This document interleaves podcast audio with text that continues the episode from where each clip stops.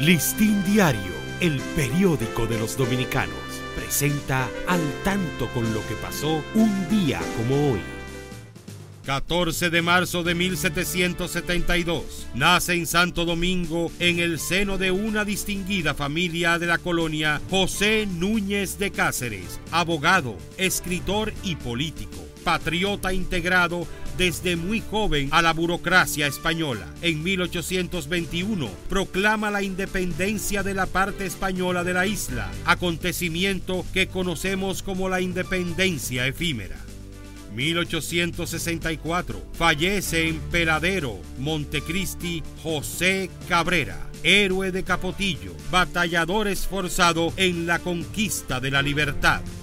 Listín Diario, el periódico de los dominicanos presentó al tanto con lo que pasó un día como hoy.